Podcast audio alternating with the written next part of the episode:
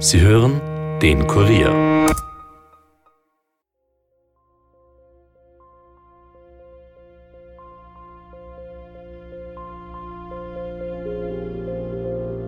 Als ich dann am 5. Februar auf der Terrasse stand in Kuba, kriege ich einen Anruf aus Afrika, war der Ivo, sein Geschäftspartner, und sagt zu mir, äh, gerade vor fünf Minuten wurde der Willi mit 23 Messerstichen erstochen.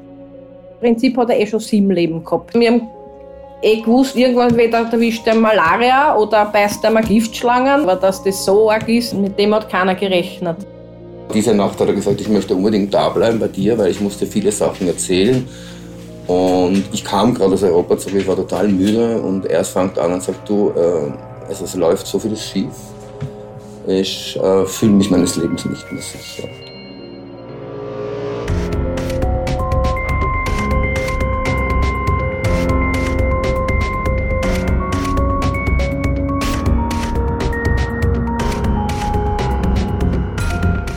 Herzlich willkommen zu Dunkle Spuren, dem True Crime Podcast des Kurier und zum zweiten Teil von Das Gold von Afrika.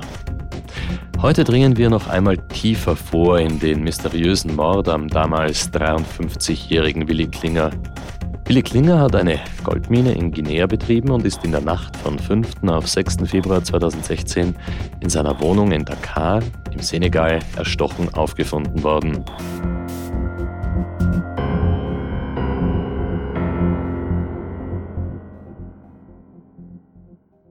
Das alles hat uns beim letzten Mal schon unsere Reporterin Elisabeth Hofer erzählt, die dieser Geschichte nachgegangen ist und sie ist natürlich auch heute wieder hier bei mir im Studio. Hallo Eli. Hallo Stefan.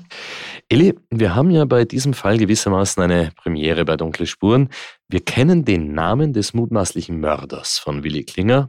Der ist ja relativ schnell nach dem Mord von der Polizei ausfindig gemacht worden auch weil es ja einen Zeugen für diesen Mord gegeben hat. Der Hausboy von Willi Klinger war zum Tatzeitpunkt in der Wohnung und hat den Mörder gesehen und dann hat er sich im Badezimmer versteckt.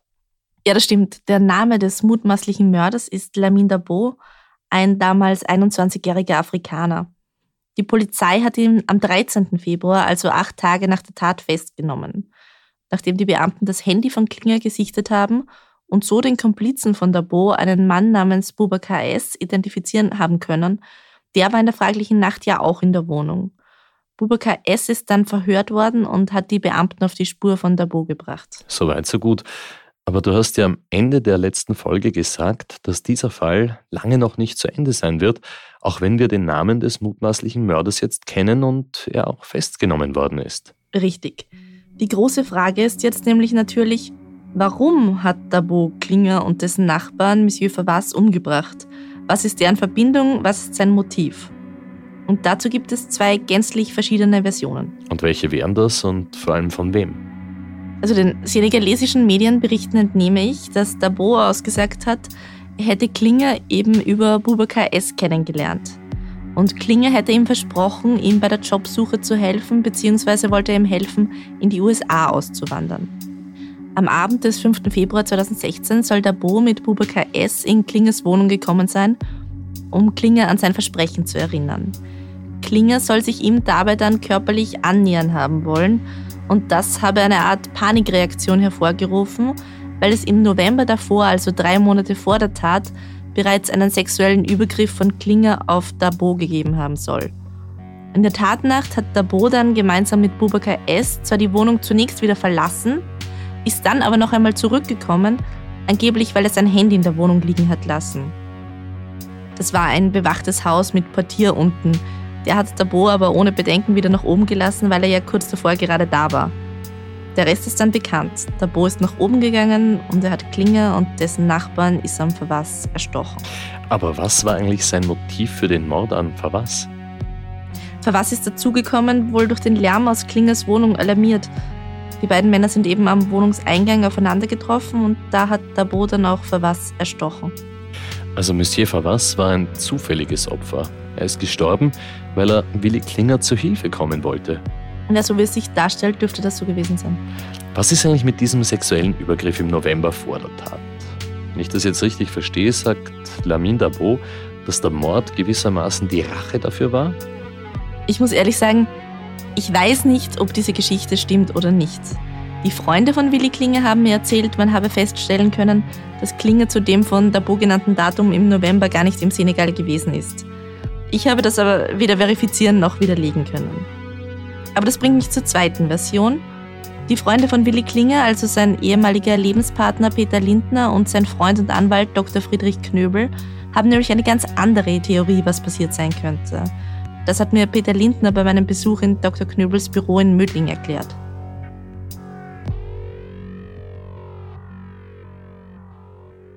Also ich fange mal mit der Geschichte so an, dass der Willi den ganzen Dezember und den Anfang Januar, dass er dies, diese, diese Zeit 2000, also 2015, 2016 auf Kuba verbracht hat. Und ähm, mir ist schon aufgefallen, weil zu diesem Zeitpunkt gab es in unserem Haus auf Kuba kein Internet. War nicht möglich als Privatperson. Man musste sich ständig an Hotels wenden und dort Internetseiten kaufen. Und äh, äh, es muss sich fürchterliches abgespielt haben in Afrika. Also er scheint auf mächtige Betrugssachen draufgekommen zu sein, was, sei, was die Minen, die er für andere Leute in äh, USA, Europa und so weiter geführt hat, aufgebaut hat. Und hat damit seinen festangestellten Job, den er über einen Belgier hatte, in, in den hat er gekündigt. Mhm. Und es gab dann einen Geschäftstermin, den musste ich wahrnehmen in, in Wien, 3. oder 4. Jänner, kann mich nicht erinnern. Und da wollte er hinfliegen, hätte gesagt, ich bin so überlastet, ich möchte nicht mehr erzählen. Äh, flieg du nach Wien, mach das. Und wenn ich nach Wien geflogen bin, am 7. Jänner zurückgekommen, er flog am 8. Jänner zurück nach Afrika. Und diese Nacht, ähm, man muss sich das so vorstellen, wir haben jeder ein Zimmer, aber diese Nacht hat er gesagt, ich möchte unbedingt da bleiben bei dir, weil ich musste viele Sachen erzählen. Und ich kam gerade aus Europa zurück, ich war total müde und er fängt an und sagt, du, äh, also es läuft so vieles schief. Ich äh, fühle mich meines Lebens nicht mehr sicher. So, aber wie gesagt, ich fliege diesmal nach Afrika mit einem sehr, sehr schlechten Gefühl. Und ich habe gesagt, warum bleibst du nicht da? Und er gesagt, nein, das muss ich erledigen. Ich schreibe dir einen Brief, äh, weil ich möchte haben, dass du das alles hinterlegt hast und dass du das alles weißt, im Falle, dass mir was passiert. Aber er hat er genauer ausgeführt, wovor Nein. er Angst hat? Okay. Nein. Dieses Gespräch zwischen Willi Klinger und Peter Lindner im Jänner vor dem Mord dürfte etwas erratisch gewesen sein. Was aber klar daraus hervorgegangen ist, sind zwei Sachen. Klinger hat gesagt, er sei auf einen größeren Betrug draufgekommen, der irgendwie im Zusammenhang mit der Goldmine steht und sich deswegen seines Lebens nicht mehr sicher gefühlt haben. Und er wollte das alles schriftlich festhalten und per Brief an Peter Lindner schicken. Was ist denn in diesem Brief dann überhaupt gestanden, Eli? Es ist nie ein Brief angekommen. So. Und einen knappen Monat später war Willi Klinger dann schon tot. Für Peter Lindner war das natürlich ein Wahnsinn. Ich war auch derjenige, der am allermeisten in Dakar war, also auch vor Ort und äh, wollte auch sofort, nachdem er mir das am 7. Januar eben in der Nacht gesagt hat, sofort einmal an seine Buchhaltung haben. Wollte mhm. an alle Unterlagen am Computer ran. Ähm, das ist mir schlecht gelungen, weil ich natürlich, als ich ankam, gar nicht mal zuerst Zugang zur Wohnung hatte. War ja noch die Mordermittlung da. Da war noch alles gesielt. War ja noch alles gesielt, habe aber dann Gott sei Dank an den Computer können. Ich wusste natürlich sein Passwort nicht, aber ich habe es mir ungefähr vorstellen können, was es ist und kam auch wirklich an die Daten. Ja, wirklich, Sie haben es dann. Ja, das hat dann die Botschaft, hat den, den, die ganzen Daten und den Computer dann in den Safe gegeben. Und dann gab es auch ein Testament, in dem auch wirklich dann ich beauftragt war, das zu erledigen.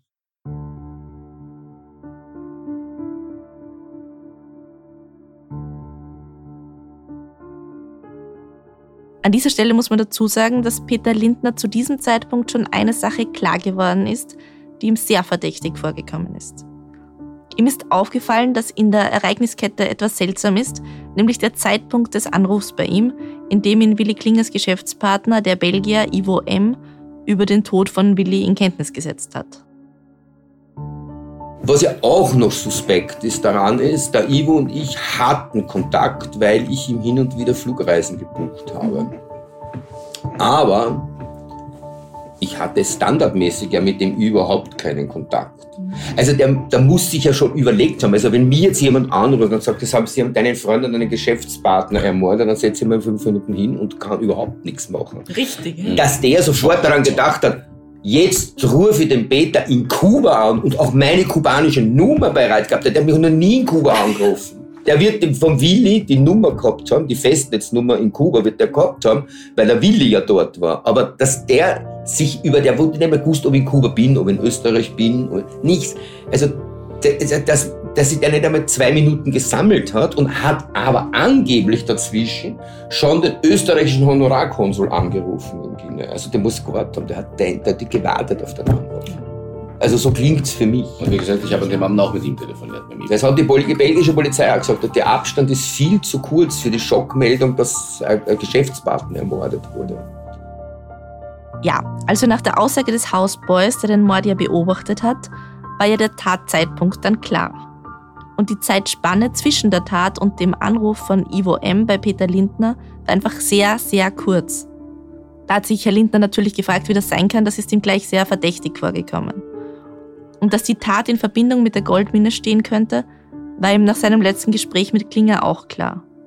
Also hat er sich natürlich gefragt, was Ivo M. damit zu tun haben könnte. Und ihm war relativ schnell klar, dass er Antworten auf diese Frage nur an einem Ort finden kann, bei der Mine in Guinea.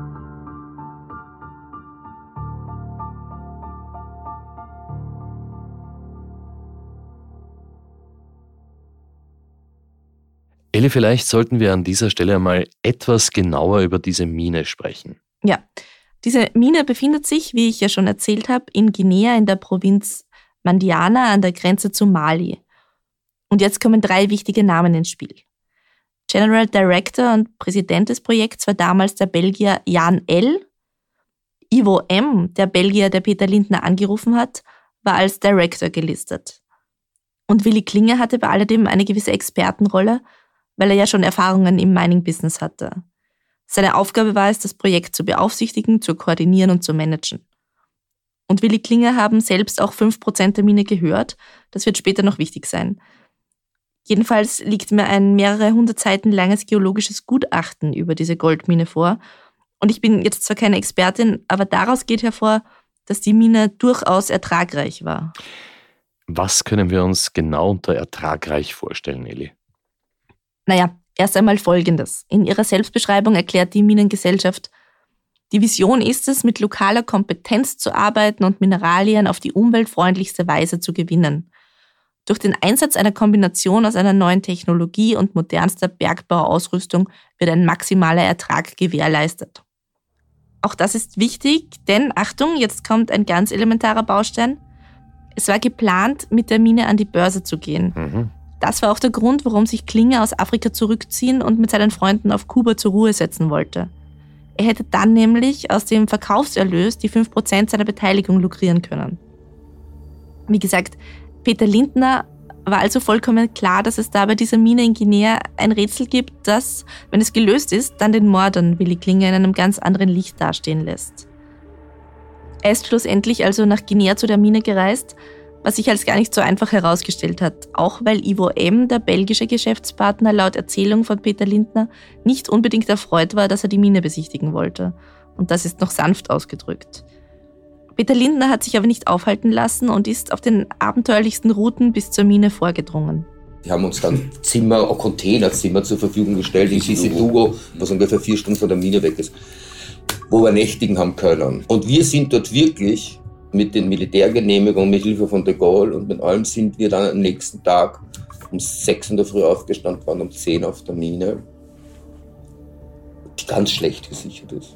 Also hätte man sich gedacht, da gibt es äh, und konnten hineinfahren. Und dann wurde mir erst wirklich klar, was mir der Willi für Informationen gegeben hat. Ich hatte sie ja optisch noch nie gesehen. Da ist ihm also erst bewusst geworden, was Willi Klinger ihm für Informationen gegeben hat, sagt sein ehemaliger Lebensgefährte da. Was er damit meint und was das mit dem Mord an Klinger zu tun hat, darüber sprechen wir gleich nach einer kurzen Werbepause. Hey, wir bei Dunkle Spuren bringen Licht in ungelöste Kriminalfälle. Viel Licht und Sonne braucht man aber auch für Photovoltaikanlagen. Sie machen Sonnenstrahlen zu Strom und helfen so beim Kampf gegen den weltweiten Klimawandel. Mit einer eigenen Photovoltaikanlage hilft man aber nicht nur dem Klima, sondern auch dem eigenen Geldbörsal. Je mehr eigenen Sonnenstrom man verbraucht, desto niedriger wird die Stromrechnung. Mit Julie und der EVN ist der Einstieg in die Photovoltaik ganz leicht. Auf www.julie.at kann man mit wenigen Klicks die Photovoltaikanlage zusammenstellen. Man erhält sofort einen Überblick über mögliche Erträge und voraussichtliche Kosten. Danach kann man alles weitere dem EVN Energieberater übergeben. Der erledigt den Rest. Denn die EVN ist immer da. Alle Infos findet ihr auf julie.at und in den Shownotes.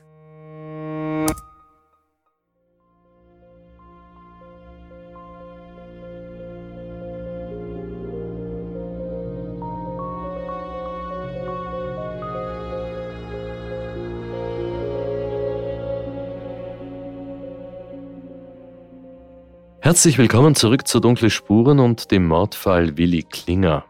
Vor der Pause haben wir gerade über die Reise von Willi Klingers ehemaligem Lebensgefährten Peter Lindner zur Goldmine nach Guinea gesprochen und wir haben ihn sagen hören, dass er erst dort wirklich die Bedeutung jener Information verstanden hat, die Willi Klinger ihm zuvor schon gegeben hat. Genau. Die Geschichte eines mutmaßlichen Betrugs nämlich. In der Nähe der Mine, über die wir jetzt gesprochen haben, hat es nämlich noch eine zweite Mine gegeben, die einer russischen Gesellschaft. Und dann hat Peter Lindner Folgendes beobachtet. Und auf der Schürfstelle gab es lauter Lastwegen von den Russen. Mhm. Kein einzigen von der Firma Wammer. Mhm. Und dann sind wir die Spuren nachgefahren und haben gesehen, dass die Lastwegen mit viel Sand abzweigen. Und das ging zur russischen Mine. Herausgestellt hat sich dann auf sehr vielen Umwegen mit Hilfe des de Gaulle und des Diallo, dass die Russen eine vollkommen wertlose Mine haben, die sie im Verkaufen waren. Jetzt mussten sie natürlich Erträge beweisen und haben daher den Sand von der anderen Mine dem Ivo unter der Hand ab, ab, ab äh, gekauft. gekauft. Angeblich, ich kann das nicht bestätigen, ist das Geld nach Abu Dhabi überwiesen worden. Und darauf ist der Willi gekommen. Mhm. Willi ist darauf gekommen, dass der Ivo, weil er beide, der Willi war der Einzige, der auch auf die Mine gefahren ist einmal im Jahr, aber keiner fuhr ja dort mehr hin. Mhm. Die Russen kannte der Willi nicht und das war, was er nicht wollte. Er wollte diese Russen nicht auf der Mine haben, weil er denen nicht vertraut hat. Und die Argumentation war dann auf der einen Seite, die, es gibt also die, das, was ja der Jan nicht wissen konnte, die russische Mine, die nichts hat, aber das ja. ist ein alter Schmäh in dem, in dem, genau. in dem Business, okay. Äh, wo also Deswegen müssen Geologen vor Ort kommen, um zu prüfen, zu schauen, sich dort umzusehen, weil das ja immer wieder passiert, dass er einfach Material hinschickt, wartet, dass der Geologe kommt, der schaut sich an und sagt, wunderbar, ist ja bestens, fährt wieder ab. Und hier der Geologe war also dort, ja, hat sich das vor Ort vertrauenswürdig der Österreicher angeschaut und dann hätte das nicht übereingestimmt. Das war aber die Grundlage zur Bewertung des, des Kaufpreises ja. der Mine. Ja, also das war jetzt Dr. Knübel, der Anwalt, der das Ganze nochmal zusammengefasst hat. Das Ganze ist jetzt ziemlich komplex geworden, also vielleicht noch einmal zum Mitdenken. Es hat dort zwei Minen gegeben. Eine, die Willi Klinger gemanagt hat, die war sehr ertragreich und eine einer russischen Minengesellschaft. Die Theorie von Willi Klingers Freunden ist, dass die russische Mine weniger ertragreich, also sprich weniger wert war. Also soll Willi Klingers Geschäftspartner, der Belgier Ivo M., der mit den Russen im Geschäft war, Sand oder Gesteinsmaterial oder was auch immer von der ertragreichen Mine zur weniger ertragreichen Mine bringen lassen, um es so aussehen zu lassen, als wäre diese zweite Mine auch mehr wert. Und das soll Willi Klinger erfahren haben. So die Vermutung, ja. Mhm. Hinzu kommen noch vertragliche Details. Bei dem Verkauf der Mine, wie Willi ihn ja haben wollte, wäre aufgeflogen, dass mit den Büchern etwas nicht stimmt. Ivo M. soll also kein großes Interesse gehabt haben, dass diese Mine verkauft wird. Das heißt, ihm ist Willi Klinger nun doppelt im Weg gestanden. Weil er Dinge gewusst haben könnte, die er nicht hätte wissen soll und weil er verkaufen wollte. Kurz, die Freunde von Willi Klinger glauben, dass der Mord an ihrem Freund ein Auftragsmord war. Und dass dieser Lamin Dabor also ein bezahlter Killer war. Genau. Das würde auch zu dem Anruf von Ivo M. bei Peter Lindner unmittelbar nach dem Mord passen. Okay, wow.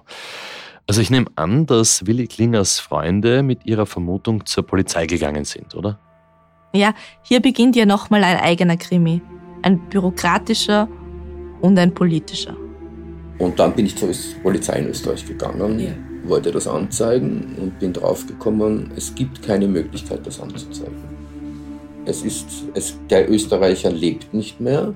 Es ist ein Verdacht gegen einen ausländischen Staatsbürger, dass ich Österreicher bin, in Österreich lebe, dass der Willi Österreicher war und in Österreich auch gelebt hat, unter anderem, ist vollkommen irrelevant. Es gibt keine Möglichkeit, den Fall aufzunehmen und dann sind wir den Spießrutenlauf gelaufen, um festzustellen, was können wir überhaupt machen, um hier Gerechtigkeit walten zu lassen? Er wollte zuerst die Anzeige erstatten, hier bei der Polizei.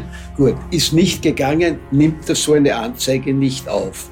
Daraufhin habe ich die Staatsanwaltschaft angeschrieben, hat die Staatsanwaltschaft zurückgeschrieben, sie ist nicht zuständig dafür. Dann haben wir uns gewendet noch einmal ans Außenministerium, den Kurz, nicht? weil die Botschaft ja schon gesagt hat, nicht? ich habe ihnen das dann eh geschickt. Nicht? Genau. Und dann sind wir einfach auch dann noch einmal Justizminister, weil wir gesagt haben, na gut, wenn es gesetzlich nicht, äh, irgendeine Möglichkeit muss es ja geben. Es ist ja unvorstellbar, dass wenn ich weiß, dass auch hier ein Österreicher dort ermordet wird, äh, in Dakar, ein Auftragsmord passiert, dass man da hier einfach sagt, ja, das ist schön und gut und das passiert nicht. Auf jeden Fall habe ich dann zu der Polizei gesagt, sagen Sie mir, was kann ich tun? Es gibt einen Namen, den kann ich Ihnen geben. Der ist belgischer Staatsbürger, der lebt in Guinea. Wo kann ich mich hinwenden? Interpol. Egal wo. Das Einzige, was sie machen können, sie können nach Belgien fliegen, weil ist ein belgischer Staatsbürger und können dort die Anzeige machen. Sage ich so, und mit welch, mit wie werde ich als Österreicher jetzt die belgische Polizei davon überzeugen, dass die mir einen, einen Fall aufnehmen? Ja, ich meine, das ist ja noch unwahrscheinlicher, als Sie als österreichische Polizei mich zu unterstützen. Ja, da können wir Ihnen nicht helfen. Es war also nicht möglich, diesen Ivo M. anzuzeigen? In Österreich nicht. Reimer Vogel, der Freund von Willi Klinger, den wir ja schon aus dem ersten Teil kennen, hat mir das genauer erklärt. Das Ding ist, es ist ein Ding der Unmöglichkeit, dass Österreich eine Gesetzgebung hat, die besagt, wenn ein österreichischer Staatsbürger im Ausland etwas widerfährt, zum Beispiel eine Vergewaltigung, dann ist die österreichische Justiz dafür zuständig. Die Stirbt dieses Opfer, ist die Justiz in Österreich nicht mehr zuständig, weil es ja keinen Österreicher mehr gibt, den man zu verteidigen. Und da steckt der Punkt, das ist, das ist der nicht geht. Das geht nicht. Ich habe mir die Rechtsgrundlage auch noch einmal angeschaut und das stimmt tatsächlich. Nach den Paragraphen 63 bis 65 StGB ist Österreich für die Ermordung eines Österreichers im Ausland nicht zuständig und sind die österreichischen Strafverfolgungsbehörden nicht zur Einleitung eines Ermittlungsverfahrens befugt. Aber Peter Lindner hat so schnell nicht aufgegeben und hat seine Mail mit dem Verdacht auch an Jan L., den belgischen Besitzer der Mine, geschickt. Das war ungefähr alles ein Jahr nach dem Tod, hat er mich dann angerufen und hat gesagt, er hätte sich mein E-Mail noch fünfmal durchgelesen, was ich dem Jan, das ich dem Ivo geschickt habe. Und ich soll doch bitte nochmal nach Belgien kommen. Oder er kommt nach Wien. Und ich sagte, nein, ist besser, ich komme nach Belgien, bin mit dem Reimer nach Antwerpen geflogen. Äh, wir haben mit ihm gesprochen. Mittlerweile ein Beauftragter, der für ihn Diamantenminen gemacht hat, hat sich nach dem Willi seinen Tod auch um die Goldminen gekümmert und hat mehr und mehr ist draufgekommen, dass hier Petite läuft. Und dann hat er zu mir gesagt, ja, er war jetzt in Conakry, er war auf der Mine äh, ob ich ihm helfen kann, den Ivo zu überführen. Mhm. Habe ich gesagt, ja, aber die, meine Bedingung ist, er muss einen Kontakt zur Polizei stellen. Ich möchte zuerst eine polizeiliche Anzeige machen. Und das haben wir dann auch in Belgien gemacht. Hat glaube ich drei Tage gedauert. Du bist zum obersten Staatsanwalt von Belgien. Mhm. Und der hat das dann genehmigt. Und genehmigt. Genau, das, das wurde dann genau genehmigt. Genau der Fall wurde aufgenommen, alles mit Dolmetscher und so weiter und so fort. Dann hat sich endlich für mich den einzigen Punkt, den ich für mich durchsetzen konnte, dass ich endlich eine Anzeige machen konnte gegen den Ivo, der für mich. Aber nur wegen All- Betrug. Nein, auch Nein, wegen auch wegen Auftragsmord. Auftragsmord. Auch wegen Okay. Auftragsmord.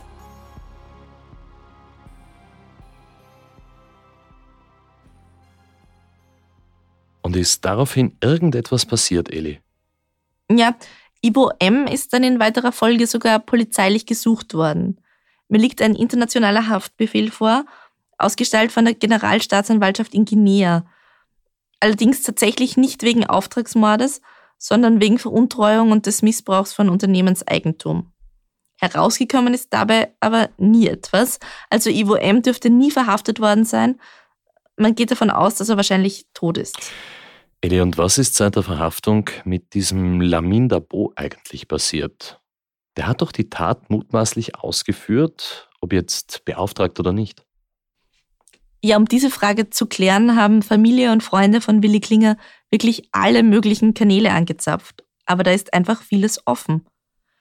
Mir liegen hier mehrere Mailwechsel vor mit Vertretern unterschiedlichster politischer Parteien. Das ist sogar bis hinauf in die Präsidentschaftskanzlei gegangen. Ich darf aus einem Antwortbrief der Präsidentschaftskanzlei an Dr. Knöbel aus dem Februar 2019 zitieren. Der österreichische Gesetzgeber hat schlichtweg keine Möglichkeit, innersenegalesische Angelegenheiten zu regeln. Um es anders auszudrücken, wenn Sie sich auf Artikel 1 BVG beziehen, nämlich, dass das Recht der Republik vom Volk ausgeht, so müssen Sie auch Bedacht auf Artikel 2 BVG nehmen, der den territorialen Umfang eben dieser Republik definiert. Der Senegal gehört nicht dazu. Mir ist klar, dass diese Antwort emotional für Sie unbefriedigend sein muss, aber es ist die juristisch korrekte. Oder hier habe ich noch ein Schreiben der Botschaft in Dakar an Karin, die Schwester von Willi Klinger. Darin heißt es, soweit ich eruieren konnte, wurde seinerzeit bereits eine Woche nach der Tat ein Verdächtiger festgenommen. Ob diese Person allerdings auch tatsächlich verurteilt werden konnte, ließ sich leider nicht eruieren. Betreffend der Übermittlung der offiziellen Erhebungsergebnisse der senegalesischen Behörden darf ich darauf hinweisen, dass eine solche nur im Rahmen der Amtshilfe nach Anfrage durch österreichische Behörden möglich ist, etwa wenn in Österreich ein Verfahren anhängig ist, für das die Ermittlungsergebnisse relevant sind. Ob eine Weitergabe von Ermittlungsergebnissen auch an Privatpersonen wie etwa Familienangehörige möglich ist und in welchem Umfang dies geschehen könnte, würde ich Sie bitten, mit rechtlicher Unterstützung abzuklären. Mit lieben Grüßen und so weiter und so fort.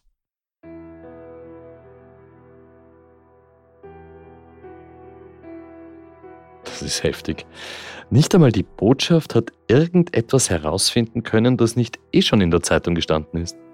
Nein, das hat mich auch wirklich sehr überrascht. Mittlerweile ist aber eine neue Botschafterin in Dakar und der habe ich vor einigen Wochen ein Mail geschrieben mit der Bitte um Antworten, die über die Medienberichte hinausgehen. Es kam auch prompt eine Antwort, sogar von der Botschafterin persönlich. Sehr geehrte Frau Hofer, vielen Dank für Ihre Anfrage. Wir haben leider keine weiteren Informationen über den Ausgang des Prozesses. Selbstverständlich werde ich mich darum bemühen, den aktuellen Stand in Erfahrung zu bringen und ich werde mich mit den Angehörigen in Verbindung setzen. Liebe Grüße aus Dakar, heißt es da. Und ich muss sagen, was mich dann in weiterer Folge positiv überrascht hat, war, dass die Botschafterin sich tatsächlich sehr bald darauf mit der Schwester von Willi Klinger in Verbindung gesetzt hat. Als neue Botschafterin war sie bislang noch nicht mit der Angelegenheit vertraut und hat der Schwester versprochen, sich die Sache nochmal anzusehen. Aber das ist doch verrückt. Im ersten Teil haben wir doch von jemandem, der den Senegal gut kennt, gehört, es gibt dort ein funktionierendes System. Der Rechtsstaat funktioniert. Da muss man doch bitte herausfinden können, ob es einen Prozess gegeben hat und wie der ausgegangen ist. Ja, das habe ich mir auch gedacht, zumal es ja auch anfangs sehr viele Medienberichte über den Mord und die Festnahme gegeben hat. Aber das hat dann irgendwann einmal aufgehört und von einem Ausgang eines Prozesses ist nirgendwo zu lesen. Aber ich wollte mich auch damit nicht zufrieden geben und habe mich hingesetzt und habe den Kollegen von den senegalesischen Medien, die damals über die Tat berichtet haben, Mails geschrieben. Jede Menge Mails, immer mit der Frage, ob man mir Auskunft über den Ausgang eines Prozesses geben kann. Und ich habe nicht eine einzige Antwort erhalten. Nicht eine. Das war wirklich frustrierend. Und ich kann mir gar nicht vorstellen, wie frustrierend es für die Familie und Freunde von Willi Klinger sein muss. Peter Lindner hat das so zusammengefasst. Es gibt keine Möglichkeit, sich an irgendjemanden zu wenden. Diesen Fall kann niemand in Österreich aufnehmen. Gut.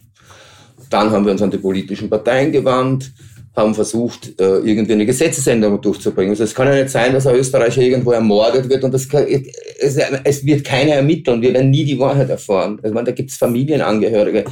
Da, da, da, da, wollen ja wissen, ob der wenigstens in Haft sitzt. Wir wissen gar nichts. Was noch hinzukommt, ist, dass es letzten Endes natürlich auch um Geld geht. Also zum einen gibt es ja eigentlich ein Erbe. Willi Klinger hat ja 5% an der Mine besessen. Von dem Geld haben seine Angehörigen aber nie etwas gesehen. Seine Schwester Karin sagt, sie rechnet auch nicht mehr damit und darum geht es ja eigentlich auch nicht. Aber natürlich hat die Familie über Jahre hinweg enorme Flug- und Anwalts- und Notarskosten gehabt. Genau genommen geht es ja eigentlich sogar um zwei Familien, die in dieser Angelegenheit jemanden verloren haben. Ja, und das ist mir auch wichtig zu sagen. Wir haben hier natürlich sehr die österreichische Seite des Falls beleuchtet, aber auch die Familie des ermordeten Nachbarn, also die Familie von Isam Fawaz im Senegal, muss mit ihrem Verlust leben und damit, dass die Sache nie einen Abschluss gefunden hat. Wir haben doch sehr viel darüber gesprochen, dass Willi Klinger ein Abenteurer war, ein Weltenbummler. Was war die letzte Station seiner Reise? Also, wo liegt Willi Klinger begraben? Ja, die letzte Reise von Willi Klinger. Die steht irgendwie symbolisch für sein Leben. Seine Schwester Karin hat mir das bei meinem Besuch bei ihr erzählt. Ja, es war dann so, dass also die mit Außenministerium gesagt, dass gesagt haben, also wenn man entweder sie bestatten ihn dort mhm. und ich habe gesagt, nein, das wollen wir nicht. Und dort gibt es aber keine Verbrennung und so. Das haben wir mit dem Sorg quasi nach Österreich rübergeholt mhm. und haben dann quasi, also im Verbrannt, also mhm. Verabschiedung und Verbrannt, dann äh, die, sage jetzt einmal, die Urne stand eine Zeit lang dann bei der Bestattung, weil ähm, er wollte, dass man in Kuba aufs Meer, also ich wusste, dass er, wenn irgendwas passiert, dass er aufs Meer. Und jetzt hatte ich da zeitlang die Asche stehen, quasi. Mhm. Die dann quasi der Herr Lindner mitgenommen hat und dann quasi da wollten wir zwar alle runterfliegen, dass wir das machen können, nach Kuba quasi, aber es ist dann auch nicht so ausgegangen, wie wir das vorgestellt haben. Aber er hat dann die Asche mitgenommen, hat dann den Rest, also verstreut halt ein bisschen was und den anderen Rest, was noch, haben wir dann in unser Familiengrab dann in Wien am Zentralfriedhof. Gott sei Dank haben wir ihm den Wunsch wenigstens erfüllen können.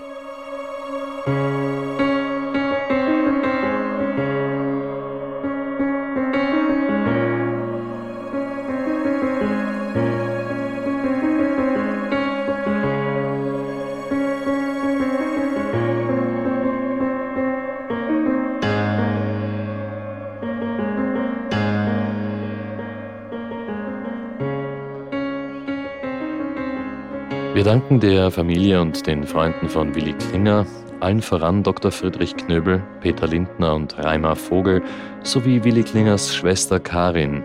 Danke auch an Charlotte Hofer, die uns bei der Übersetzung aus dem Französischen geholfen hat.